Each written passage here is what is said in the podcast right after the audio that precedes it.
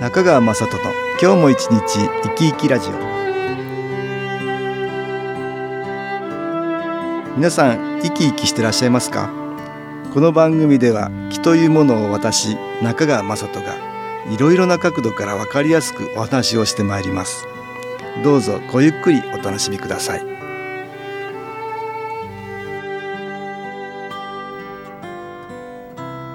中川雅人の今日も一日生き生きラジオ。この番組は気のある生活あなたの気づきをサポートする株式会社 SAS がお送りします。おはようございます。株式会社 SAS の中川雅人です。今日は心の持ち方先進の指標について東京センターの佐久間由子さんとお話したいと思います。佐久間さんよろしくお願いします。はい、よろしくお願いいたします。私は気は見えない光のようなものでプラスの気は明るい気マイナスの気は暗い気とお話しています、はい。明るい心にはプラスの気が集まり暗い心にはマイナスの気が集まるんだけど、はい。心の持ち方次第でプラスの気マイナスの気の影響を受けちゃうよと。気が高まったり落ちたりするのもね心の持ち方次第ですよというお話をしていて先週あたりも感謝という気持ちの持ち方がね、はい。とってもいいですよと話しています先週はいろいろなところに感謝できますねっていう話しましたね。はい、例えば、うん、植物さんにも感謝だし食べる野菜も感謝だし自然にも感謝だし、えーいろんなところに感謝できることはあるよっていう話をねはい、していまして、はい。でご先祖様って目には見えない、まあ、我々のね上の世代の方のおかげもあって、まあ、我々生きてるんだからそれにもまた感謝ですねとお話ししました。はい、今日はもっと身近な方にね、はい。うん、感謝の気持ちを持つということをね考えてみたいと思います。はい、身近な方っていうとねついついいろんな甘えが出てきて、そうですね。えーこれねまあ感謝の気持ちはあるんだろうけどもそれを伝えてないとか逆にあの短すぎて感謝の気持ちが湧かないとかはい、そういうことあるんですよね。そうですね。えーなんかお便りありました。はいえーちょっと読んでもらいましょう。はい、ご紹介させていただきます。はいえー新機構研修講座に参加しました。今まで母には感謝していたのですが、あまり働かない父には心より感謝していないことに気づきました。父がいなかったら私もこの世にいないことに気づき、本当に両親に感謝です。いろんなこだわりを捨て、すべてを許そうと思った時、涙がざーっと流れて楽になり、楽しくなりました。今回参加できて本当に良かったです。ああそうですか、はい研修講座に来てくださったのね。そうですね。うんまあ、研修講座では内観法っていうのをね、はい取り入れて石井明先生ってね、はいえー内観法を教えてくれる先生ね講義をお願いしてるんですよね。えーその中で先生はね、えーしていただいたことして差し上げたこと、はい。迷惑をかけたこと3つについて調べましょうということでね、はい。実際に実習するんですよね、多分この方もまあお父さんにはちょっと不満もあったのかな。あんまりよくだから思えてなかったんだろうね。すね。でもこれ多分ね、まあしていただいたことして差し上げたこと迷惑をかけたこといろいろ考えるとねやっぱりしてもらってることが多いことに気がつくんだね。そうですね、うんやっぱ子供の立場だとこう見えないことってありますよね。うんあるよね。はい。いろんなことでね、えー本当はしてもらっていただけどちょっと見方が曲がっていたりしてね、うんしてもらえてないことばっかりこう目についたりそうですそうん記憶にやけに残ったり、はい、残っていたりね。うん、しちゃうんだと思うんですよ。そうですね。それをたまたま研修講座のこの機会でねよーくうん見てみたんだと思うんですよねね。このところにね。はいそし。たらあれちょっと違うぞと、ね。ちょっと見方が変わったんだよね。ね、新しいお父さんをね、うん。こう発見できたようなうん。感じがあっそうですね。たのかもしれませんね。うん。この方は涙がざーっと流れて楽になり楽しくなりましたって言ってるけど、はい。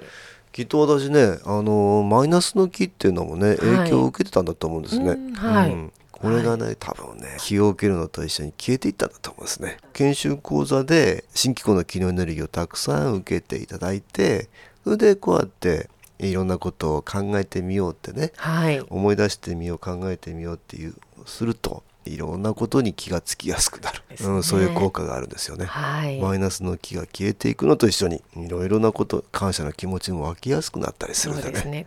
ありがとうございます、はい。ここで音楽に気を入れた CD 音気を聞いていただきましょう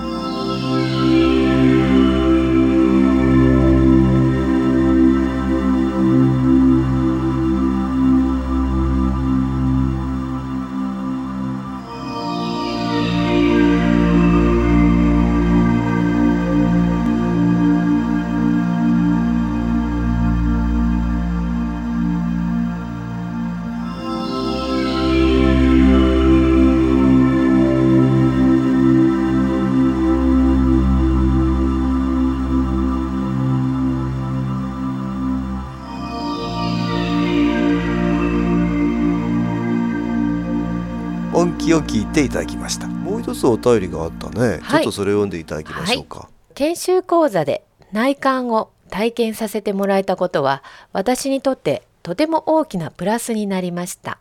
いずれは母とも別れる日が来るんだと思える私になれたんです、うん。子供の頃から私は母と仲が良くありませんでした。毎日喧嘩するのが日課のようになっていたんですでも母と別れる日が来た時に後悔しないようにせめて母の日と母の誕生日ぐらいは親孝行をしておこうと決めました。母をランチに誘って一緒にショッピングやお茶を楽しみました。そんなことぐらいしかできなかったけれど父の口から「お母さんとても楽しそうだったぞ」と聞くことができました。母が亡くなった時父は「ああしておけばよかったこうしておけばよかった」と後悔の言葉ばかりでしたが私は今までの私にできることはとりあえずやってきたんだと思うことができ心を落ち着かせることができたんです。もう亡くなって8年が経ち今ではもっと仲良くなれていたらもっと楽しい母を知ることができたのかもしれないと思えるようになりました。とお便りいただきましたあね。あそうですか、はい。えーこれもいいお話ですね、はい。お母さん亡くなってもう8年になってるんだね、はい。うん、だけど研修講座で内観をしたんだね。その経験で母と別れる日が来るかと。そうやって多分考えてそうちょっと気持ち変えたんだね。そうですね。ああしておけばよかった。こうしておけばよかったってお父さんは後悔されてるのかな。そうですね。だからこれはね何かしてあげられること、はい。それからそう思えた時にね感謝の言葉を言葉にして伝えると、これやっぱり亡くなる前にはね言っておくことですね。ね大事なことですね、ええ私なんかはね、まあ、はい父なんかはもうね亡くなってしまってますからね。あそうですでね急に亡くなってしまったんですよね、はい。そうすると今してもらったことを思い出してもね感謝の言葉は言えない んですもうね多分あの照れくさいっていうのがあったりね、はい。身近だと。そうですね。なかなかこれ言いづらいと思うんですよ。また男性から男性だとですね。ああそうですね。ね。なかなかありがとうとかね。ね素直に言えなかったりす言えるかもね。なかったりするよね。でもはい言えたらこれとってもね、はい。い、いことだよね。佐久間さんもありますか？あうん。そうですね。実はちょっと思い出したんですけれども、うんうん。母からですね、うん。こう小さい時に言葉には気をつけましょうねっていうことを教えてもらったんですね。てもらって、うんうん。で何か言葉を話す時に「お」をつけましょうとうん、教えてもらったんですよ。まあ、例えば大根でも「お大根ああなるほ」ど。というと腹とか言うんじゃなくて「おお腹とか。あーなるほど、はい。綺麗にねそうですね。なるよね女性らしく、うんそうですね、うん。なんかそのようなうん。ことを教えてもらったので、やっぱりこう言葉を発するときにですね、ああでもそれがはいいお母さんでね、はい、出てこう、うん。心に蘇りますね。うん。そうやってねね。教えてもらってた。そうだったんであー。す。それを気づいていませんでしたから、はい、ええ。これは本当に身近な人、まあ、うん。母親からしていただいたことでね、うん。そうですねそういうのも、うん、感謝ですよね、はい。い、ろんなこと感謝あるけどね。ご飯をね作ってくれてるとかもういろんなどうやったって手かけないと人間は生きていけませんからね。ね。特に小さい時はね。そうですね。うん。でお母さんにはもういろんなことしてもらってますね、はい、さらにはお父さんにも、はい。お、父さん働いてくれなかったらねそうですね。ご飯も食べられませんし、食べられませんしそう。寝るところもねないですし。そうですね。ええそうですよ。そうですよね。学校にも行けないしっていうことになるからね、だからどんなにお父さん 自分の思う通りはしてくれなかったかもしれないですけど。まあありがたいことだね。そうですね。もうそういうことを考えてねしていただいたことってもう本当にたくさんあってその分やっぱりして差し上げたことね、はい、うんこういうのをやっぱり増やしたいですよね。そうですね。逆にあの迷惑かけたこと、うん。自分その時は分かんなくても迷惑かけてしまったようなことがねあったかもしれないし。はい、そういうこと、まあ、この3つをね自分の心にね問いかけてみる。思い出してみようとするっていうことでいいと思います、はい。内観法って、まあ、研修講座ではやってますけども。また気を受けながらこれができるとねとってもよろしいかなと、そうですね。でまあ私のようなもうすでに亡くなってしまっている方、はい。私の父なんかはね、はい。もうすでに亡くなってしまっていますけど、うん。でもやっぱりこれできるとねあ、感謝の思いがね亡くなってしまっている方にも向けられますよね。そうですね。これもいい気になって、まあ、はい。光になってね、届いていくんだと思いますから、まあ、だから今生きてるお父さんお母さんもそうだしあと、うん身近な方っていうとご主人もそうだし、はい。奥さんもそうだしね。えー身近な方に本当にこの感謝っていうのをね、はい、えーいろんなところで言葉にして本当は伝えられればいいね。いいですね、うん。大事なことですね。大事なことですよ、うん。なかなか難しい難しいですけれども、ついつい甘えが出てしまってね。そうですね。えー。言えないんですけどね。はい。はい。今日は感謝の生活ってね先進の詩の中にはあるんですけどそれについて東京センターの佐久間一子さんとお話ししました。佐久間さんどうもありがとうございました、はい。ありがとうございました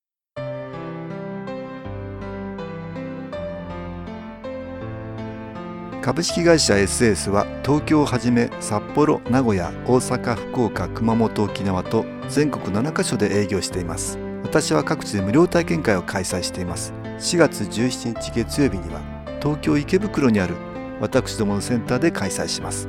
中川雅人の「昨日話と昨日体験」と題して開催する無料体験会です。新気候というこの気候に興味のある方はぜひご参加ください。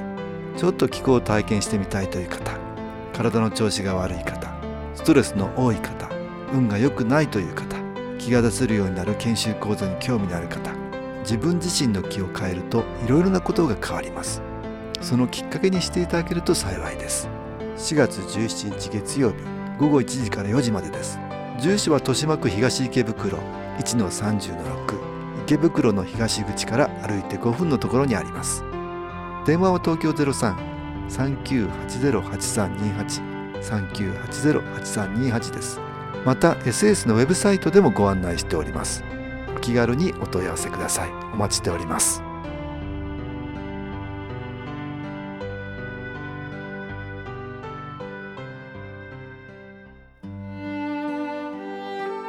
いかがでしたでしょうか？この番組はポッドキャスティングでパソコンからいつでも聞くことができます。SAS のウェブサイト www. 新機構 .com 新機構は SHINKIKO または FM 西東京のページからどうぞ中川雅人の今日も一日生き生きラジオこの番組は気のある生活あなたの気づきをサポートする株式会社 SAS がお送りしました。